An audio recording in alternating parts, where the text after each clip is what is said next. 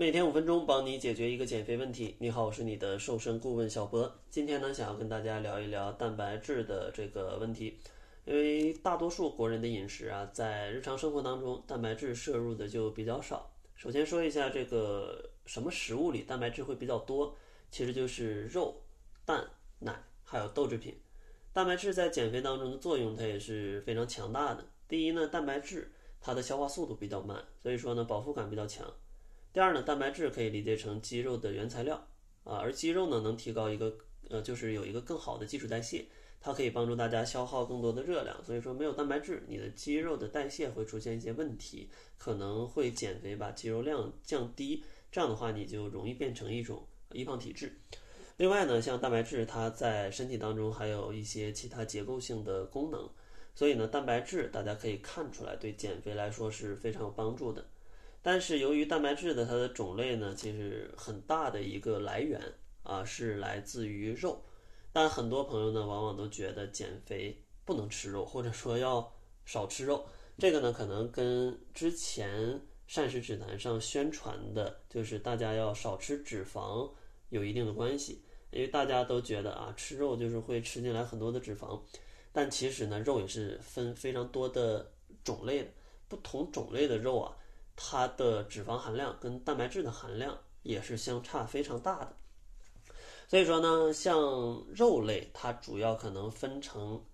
两种，一种叫红肉，一种叫白肉。像红肉呢，就是一些猪、牛、羊啊这样的一些肉类啊，你可以看到它这个肉啊，它是相对比较红的。另外呢，像白肉可能就是鱼肉，还有鸡肉，还有鸭肉。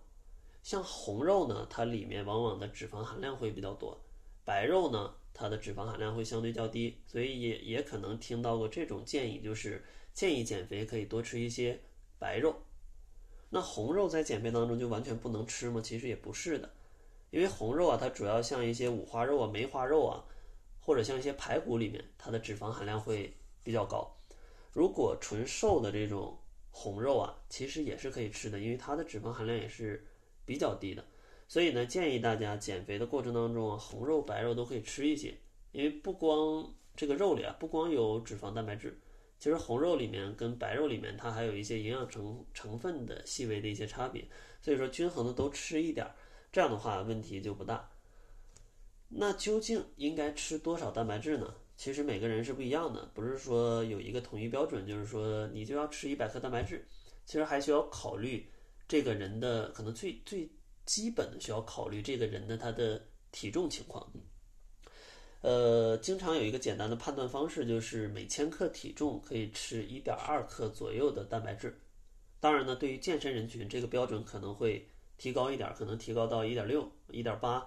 甚至对于一些在呃就是健身人士，可能在减脂期。它可能会提高到每千克体重要吃两克的蛋白质，这样的话可以保证它的肌肉减少流失。但对于大家可能运动量没有特别高的要求，每天差不多每千克体重吃个一点二到一点三克的蛋白质就已经足够了。